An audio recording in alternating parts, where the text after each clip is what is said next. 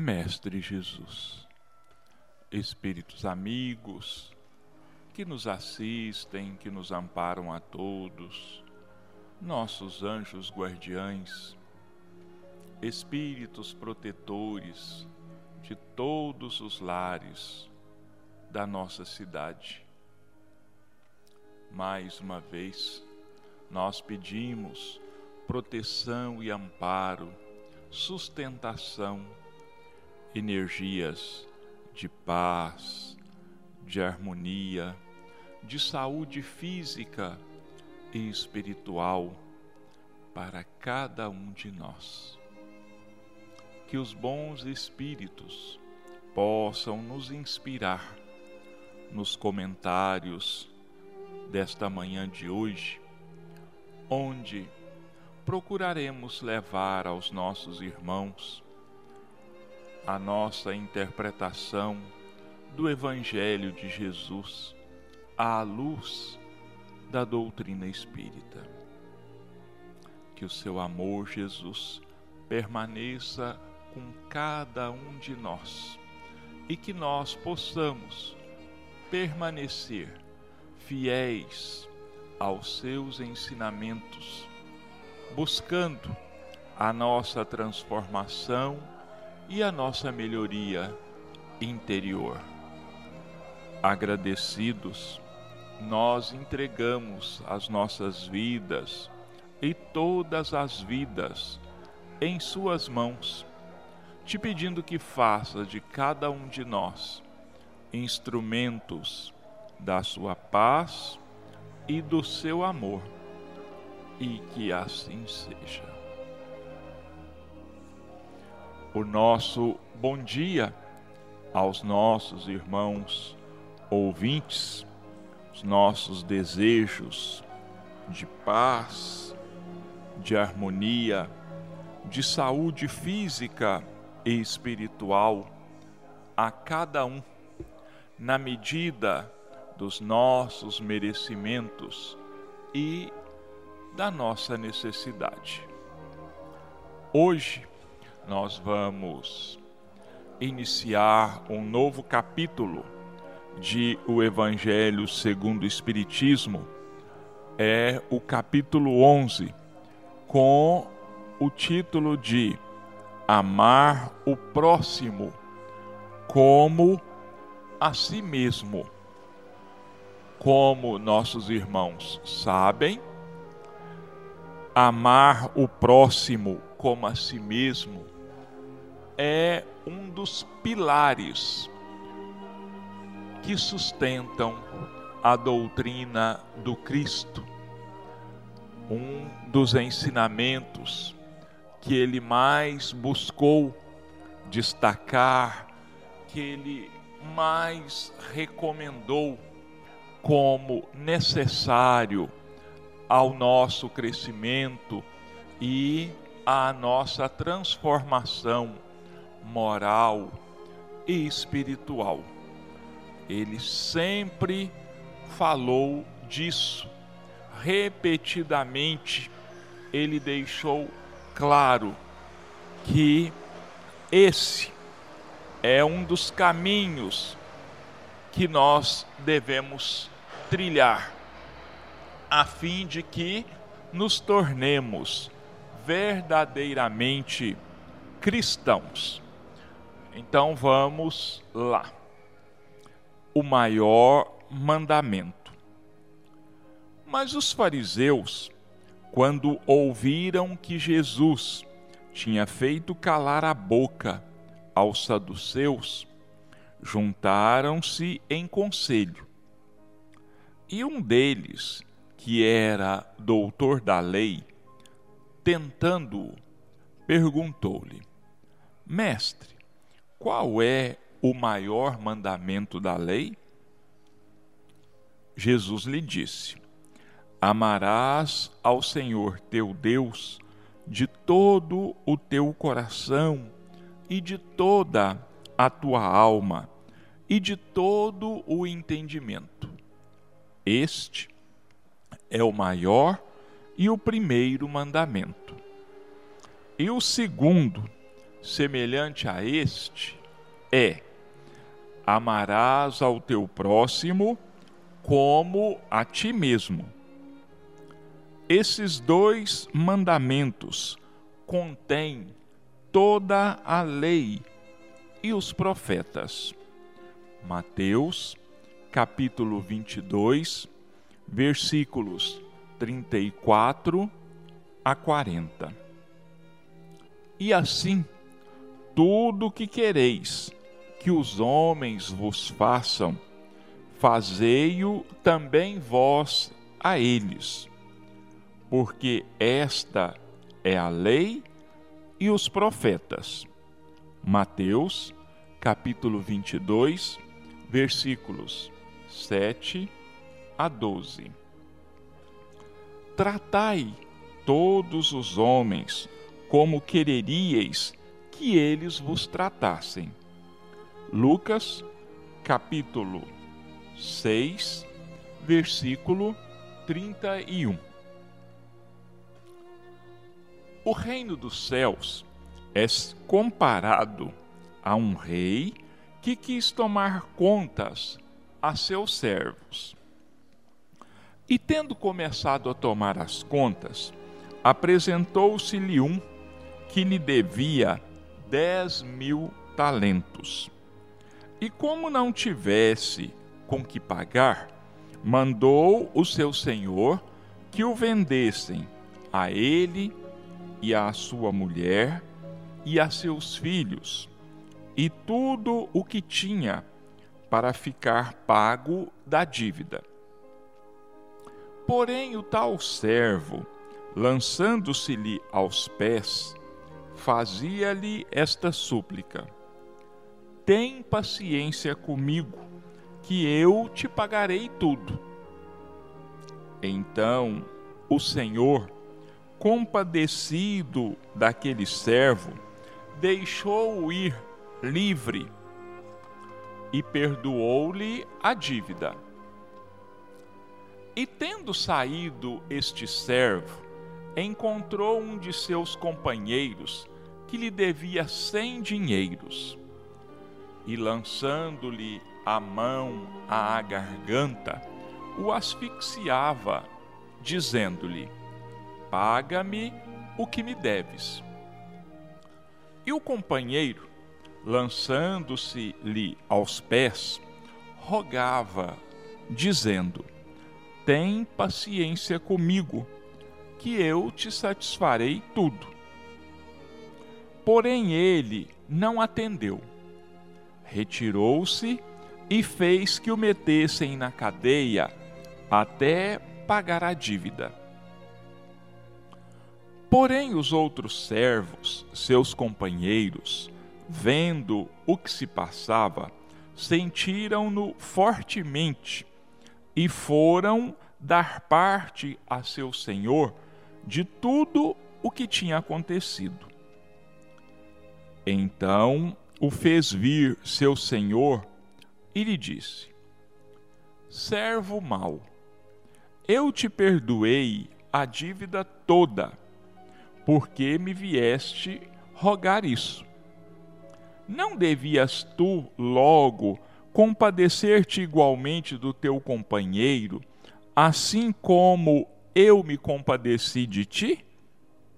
E cheio de cólera, mandou seu senhor que o entregassem aos algozes, até pagar toda a dívida.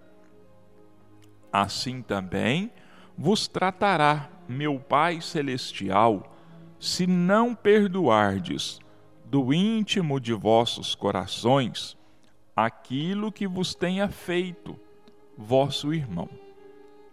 Mateus, capítulo 18, versículos 23 a 35. Amar ao próximo como a si mesmo fazer aos outros como quereríamos que nos fizessem. Eis a expressão mais completa da caridade, porque ela resume todos os deveres para com o próximo.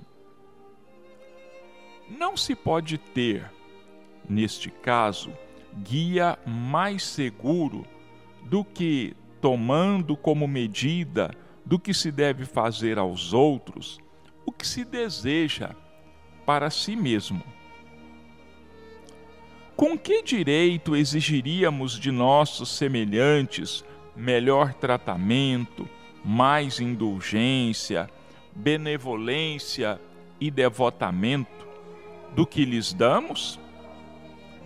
A prática destas máximas leva à destruição do egoísmo.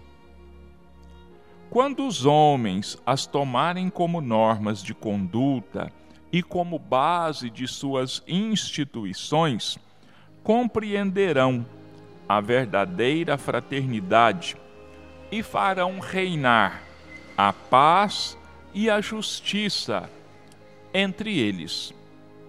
Não haverá mais ódios nem dissensões, mas união, concórdia e mútua benevolência. Pois é, meus irmãos, amar o próximo como a si mesmo, o maior mandamento.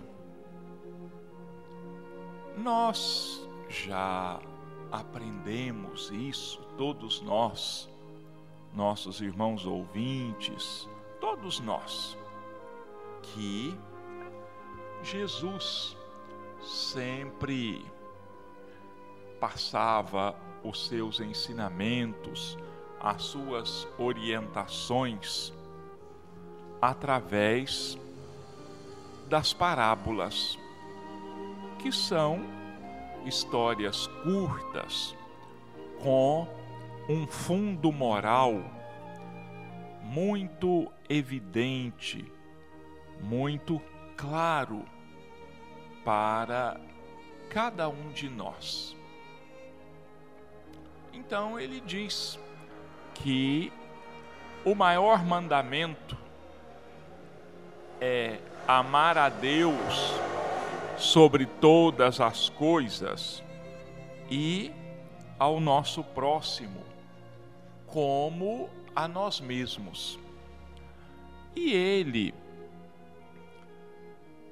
emenda, ele coloca, acrescenta mais alguma coisa que nós muitas vezes não temos prestado a atenção devida ao que ele disse, porque ele acrescenta: estes dois mandamentos contêm toda a lei e os profetas. Quer dizer que Jesus com suas palavras, ele está dizendo mais ou menos assim para nós. O Velho Testamento passou. A época do Velho Testamento chegou ao fim. Agora a humanidade está vivendo uma nova era um novo período se inicia. É o período do Evangelho, é o período da boa nova do reino de Deus. E o Evangelho, a boa nova, que o próprio Jesus era o portador e o propagador. Porque o próprio Jesus se encarregou de trazer pessoalmente para a humanidade terrena as leis divinas explicadas ao alcance do nosso entendimento. E para isso, então, ele muitas vezes recorre as parábolas. E ele então coloca para nós, para o nosso melhor entendimento, para nossa maior compreensão, a história da prestação de contas que um determinado rei decide tomar aos seus súditos, àqueles que trabalhavam para ele. Nós podemos traduzir esta parábola é, nos termos espirituais que Jesus queria que nós a entendêssemos. Ele dá o exemplo de um rei terreno, de pessoas da própria terra. Mas, espiritualmente falando, Jesus nos fala de um rei que não é outro senão o próprio Deus. E os devedores, tanto aquele que devia dez mil talentos a ele, quanto aquele que devia cem dinheiros àquele outro servo, aquele primeiro servo, quanto os companheiros de trabalho que são citados na parábola, somos todos nós, a humanidade. Então, de um lado, Deus, do outro, a humanidade. Nós sabemos que nós estamos na Terra provisoriamente com o objetivo de aprendermos, com o objetivo de nos transformarmos, de nos espiritualizarmos. Não espiritualizar não significa apenas conhecer o Evangelho. Espiritualizar significa uma coisa mais ampla, mais profunda. No caso, espiritualizar é aprendermos a vivenciar, a exemplificar o Evangelho de Jesus. E de tempos a tempos, nós somos chamados à prestação de contas. Todos nós temos que mostrar, temos que provar que aprendemos alguma coisa. Então, este é o momento simbolizado pela prestação de contas que é pedida a cada um de nós. E o primeiro indivíduo, personagem da parábola, foi então intimado a quitar os seus débitos. E eles eram enormes dez mil talentos. Para a época de Jesus, era uma quantia astronômica. E esses dez mil talentos significam então a enorme dívida moral e espiritual que todos nós temos para com Deus, nosso Pai. E nós precisamos quitar essas dívidas periodicamente. Mas na grande maioria das vezes, nós não estamos moralmente capacitados, nós não estamos moralmente preparados para essa quitação. Por quê? Justamente por aquilo que eu disse ainda há pouco, porque nós ainda não nos espiritualizamos, nós ainda não nos tornamos verdadeiros cristãos. Nós não mudamos a nossa vivência, a nossa postura em relação a Deus, em relação ao próximo, em relação a nós mesmos. Então nós sempre estamos, somos encontrados com dívidas. E como nós não podemos pagá-las assim de imediato, nós recebemos uma moratória, nós recebemos um perdão temporário. Foi o que aconteceu com aquele servo.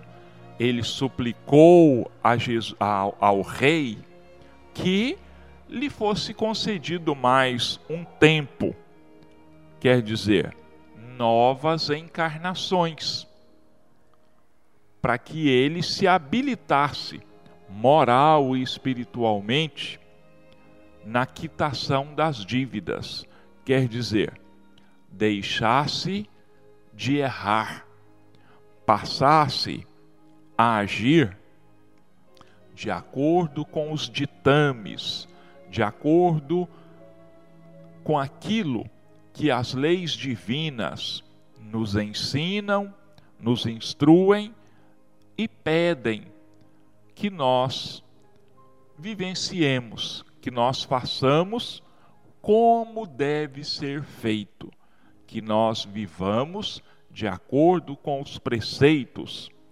do Evangelho de Jesus. Bom, aquele servo extremamente endividado recebeu então uma moratória, uma dilatação do tempo para quitar as suas dívidas. Mas quando ele sai da presença do rei, ele encontra um dos seus companheiros de trabalho que tinha uma dívida para com ele. Uma dívida irrisória, sem dinheiros, enquanto ele tinha uma dívida de 10 mil talentos. E o que aquele endividado faz? Agarra o seu companheiro e, quase o enforcando, estrangulando, exige que ele lhe pague imediatamente tudo que lhe é devido. E aquele outro personagem que representa também uma parcela da humanidade que já quitou grande parte dos seus débitos para com a justiça divina, mas que ainda restam alguns débitos, ele suplica que lhe seja dado um tempo a mais para que ele pague tudo que lhe deve. Mas como é que aquele personagem age? Ele não escuta, não leva em consideração os pedidos, as súplicas feitas pelo colega e manda que o recolham à prisão. seus colegas de trabalho, vendo aquilo, ficaram muito aflitos. O que significa isso? Que a humanidade, em geral, conhece, sabe o que é certo, o que é errado, quando nós agimos corretamente e quando nós não agimos corretamente. E ainda que não pareça entre nós, encarnados e desencarnados na Terra, mesmo pela situação que nós vemos, pela, pela qual o mundo está passando, essas transformações dolorosas, essas confusões, essas guerras, esses atentados, essas ações erradas, indevidas daqueles que deveriam, pela sua posição, exemplificar uma vivência correta, uma vivência cristã. Então a humanidade ainda tem essa percepção ainda que superficial, do que é certo e do que é errado. O que é que os companheiros daquele pequeno devedor fizeram? Recorreram ao soberano e relataram o que estava acontecendo. E como aquele devedor dos 10 mil talentos não tinha entendido o ensinamento, amar ao próximo como a si mesmo, fazer ao outro aquilo que nós gostaríamos que nos fosse feito, ele foi chamado pelo rei e foi tratado com todos os rigores da lei.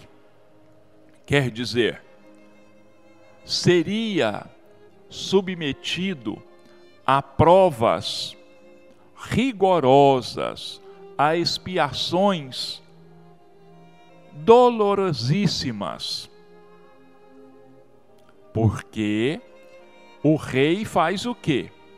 Manda que ele seja encerrado na prisão até que pague a sua dívida. É a história da humanidade. É a nossa história. Estamos na terra porque ainda não conseguimos quitar as nossas dívidas os nossos débitos. Mas nós somos ainda tão cegos, nós somos ainda tão envolvidos pelo egoísmo e pelo orgulho, que assim como aquele servo grande devedor da justiça divina, nós nos esquecemos dos enormes débitos que nós temos em relação a Deus e a Jesus e nos preocupamos com os pequenos débitos que aqueles que nos rodeiam ainda têm. Nós transferimos para o próximo o peso da nossa cegueira, o peso do nosso egoísmo. Nós equiparamos ou até mesmo julgamos muito maiores do que as nossas ou do que os nossos os pequenos erros, as pequenas falhas, as pequenas quedas dos nossos irmãos. Nós, como Kardec diz na no comentário que ele faz desta parábola, ele diz assim: Quando os homens as tomarem, quer dizer, as máximas. Ah, aliás, vou começar um pouco antes. Com que direito exigiríamos de nossos semelhantes melhor tratamento, mais indulgência, benevolência de nossos semelhantes, do que benevolência e devotamento do que lhes damos? Vou ler de novo porque ficou meio confuso aqui. Com que direito exigiríamos de nossos semelhantes melhor tratamento, mais indulgência, benevolência e devotamento do que lhes damos? Nós somos mestres em fazermos isso, em querer para nós aquilo que nós não damos ao nosso próximo. Nós queremos que nos sejam feitas aquilo que nós ainda não fazemos pelo nosso próximo. Nós exigimos indulgência, respeito, benevolência, devotamento, queremos porque queremos ser perdoados das nossas enormes faltas, mas não achamos que o nosso próximo seja ele também merecedor dessas mesmas bênçãos, dessas mesmas atitudes vindas de cada um de nós. É aquilo que a gente era um ditado já antigo, né? Eu ouvi isso muitas vezes das pessoas mais velhas com as quais eu convivia, né? Diz, diziam mais ou menos assim, eu não me lembro se a frase é corretamente essa Fulano é assim. Vem a nós tudo, vosso reino nada. Né? Quer dizer, nós queremos para nós, mas não queremos dividir, não queremos tratar o nosso próximo do mesmo jeito, da mesma maneira com o mesmo desprendimento, com os mesmos olhos de bondade, de amor, que nós exigimos para nós.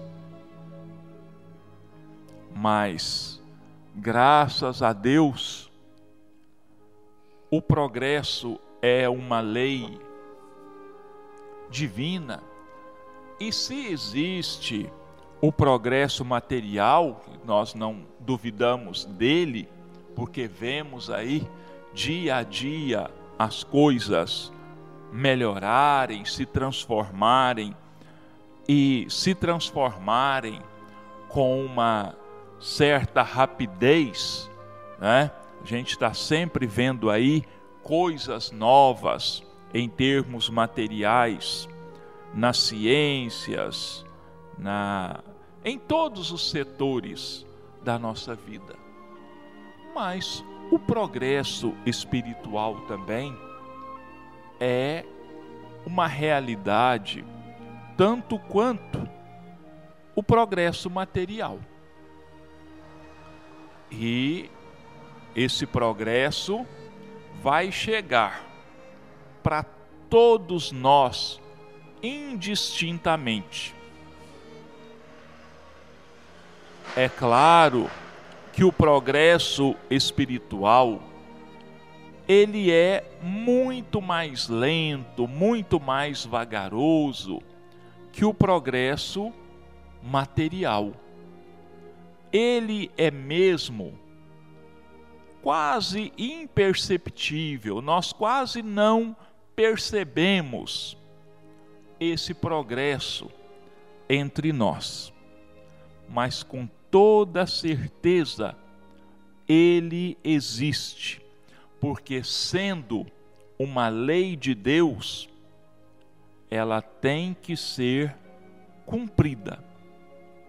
Leve o tempo que levar, dure o tempo que for necessário, porque nossos irmãos estão lembrados de que todos nós somos dotados de livre, livre arbítrio, quer dizer, nós somos donos das nossas decisões.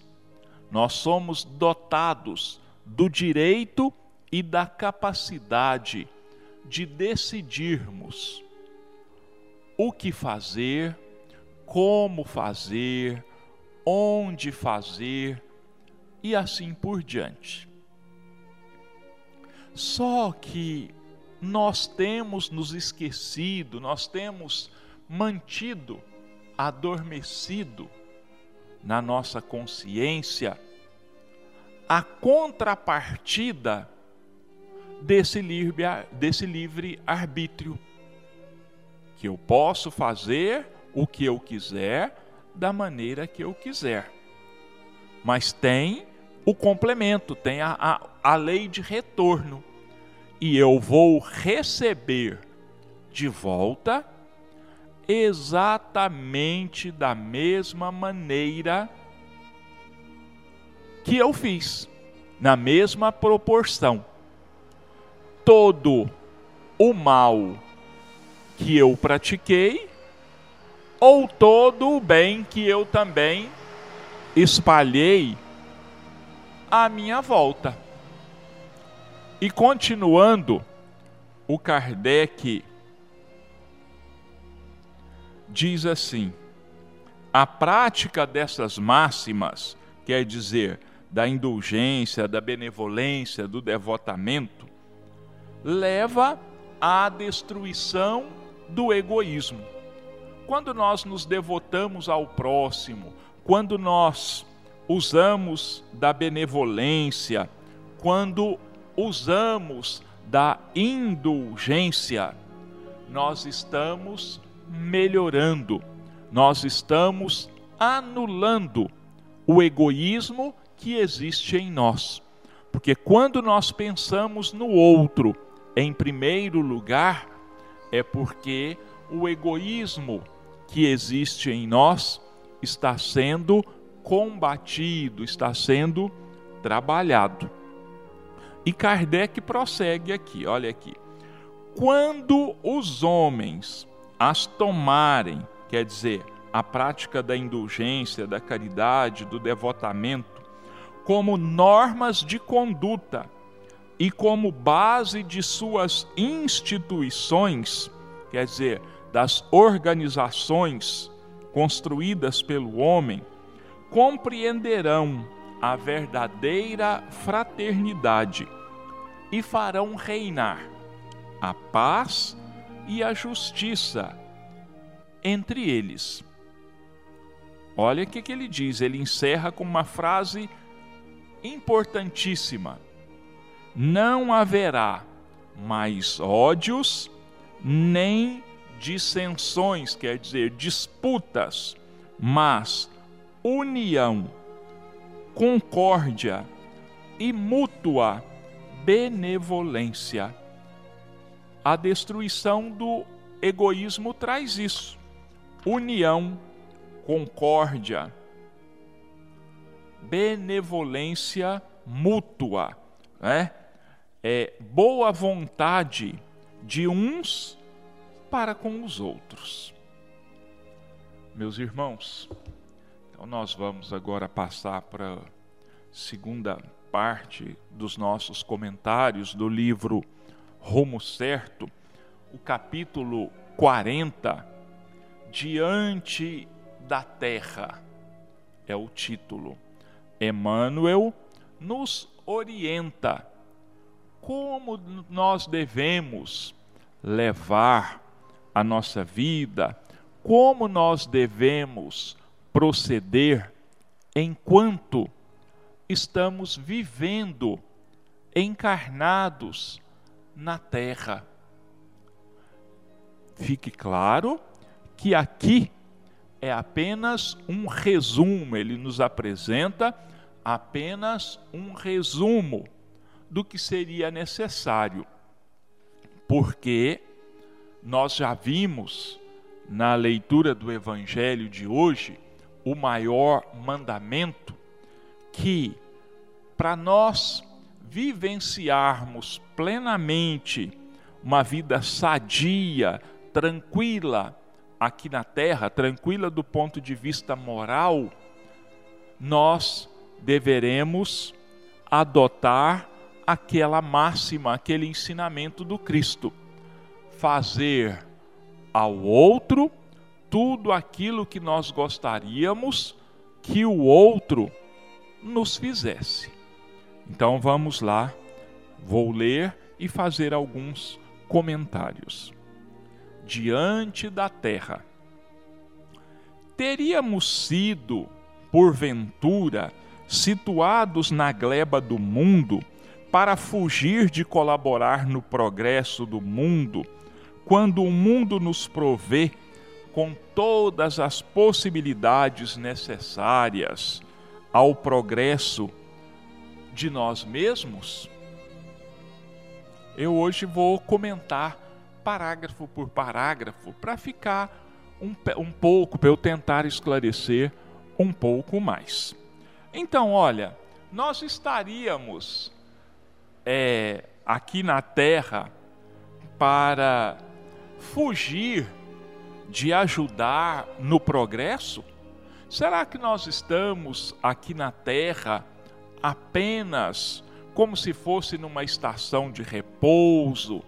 Nós estaríamos aqui na Terra curtindo férias quando nós procuramos nos divertir e às vezes até mesmo de uma forma um tanto quanto irresponsável? Será que nós não percebemos que a terra nos oferece tudo aquilo de que nós necessitamos para o nosso progresso? Nos oferece tudo em se tratando do material quanto do espiritual. É muito importante que a gente se lembre disso.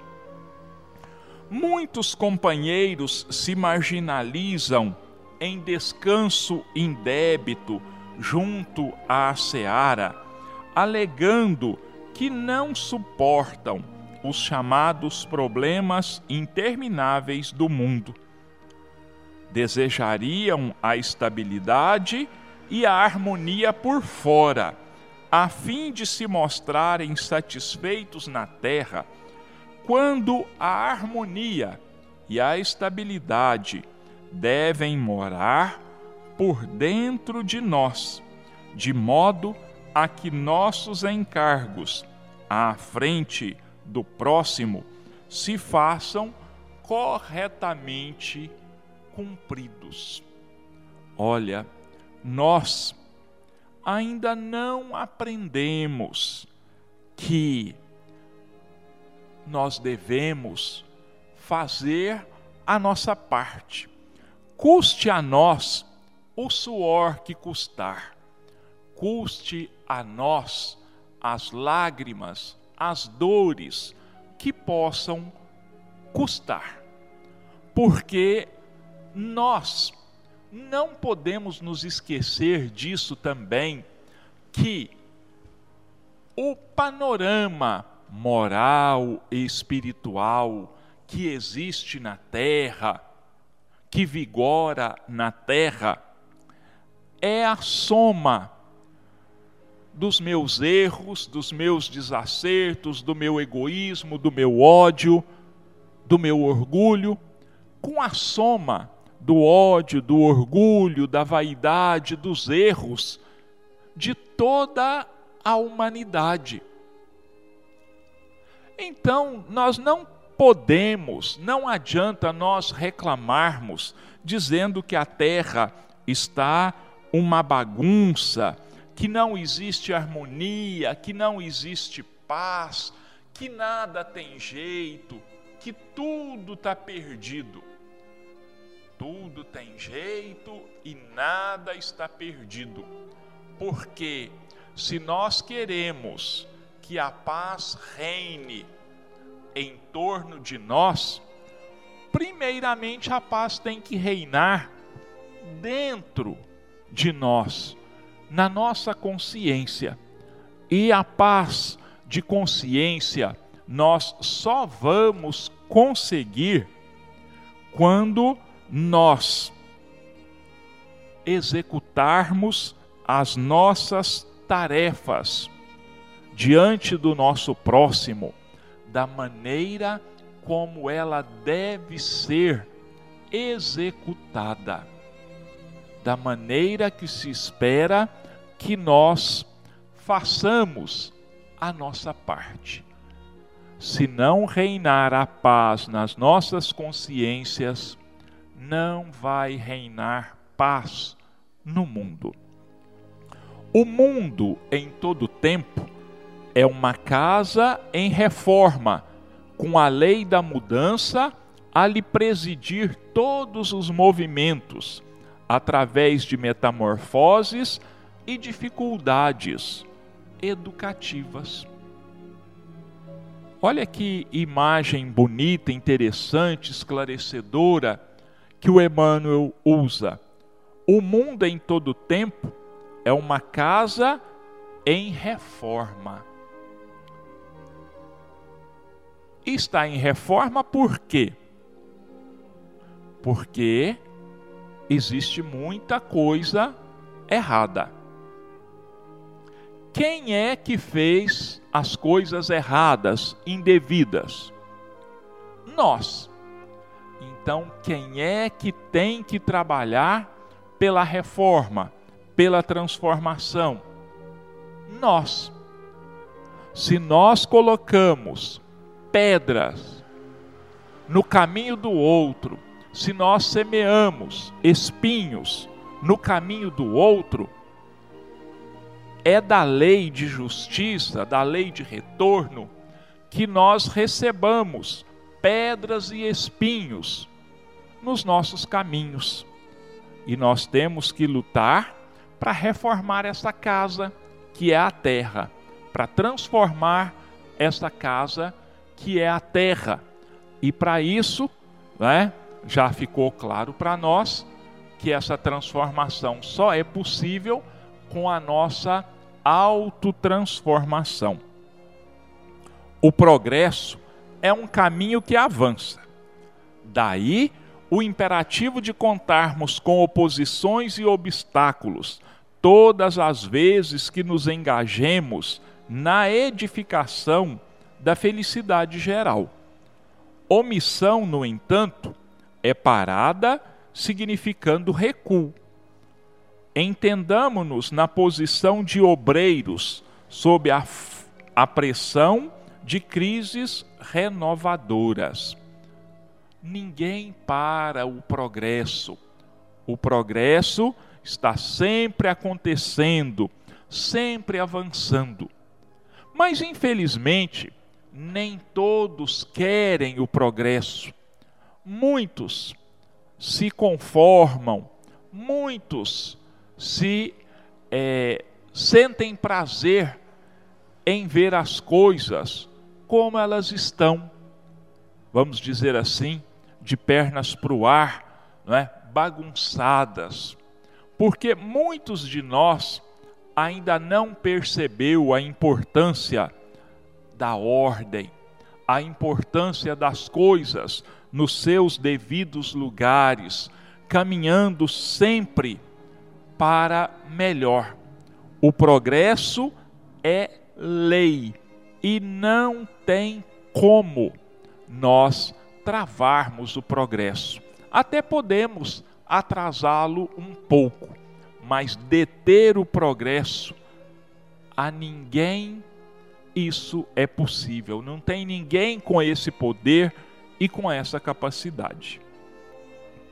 Todos faciamos permanente renovação a cada passo da vida, quer dizer, cada um de nós é, vê, enxerga face a face o progresso em todos os setores da terra, da vida.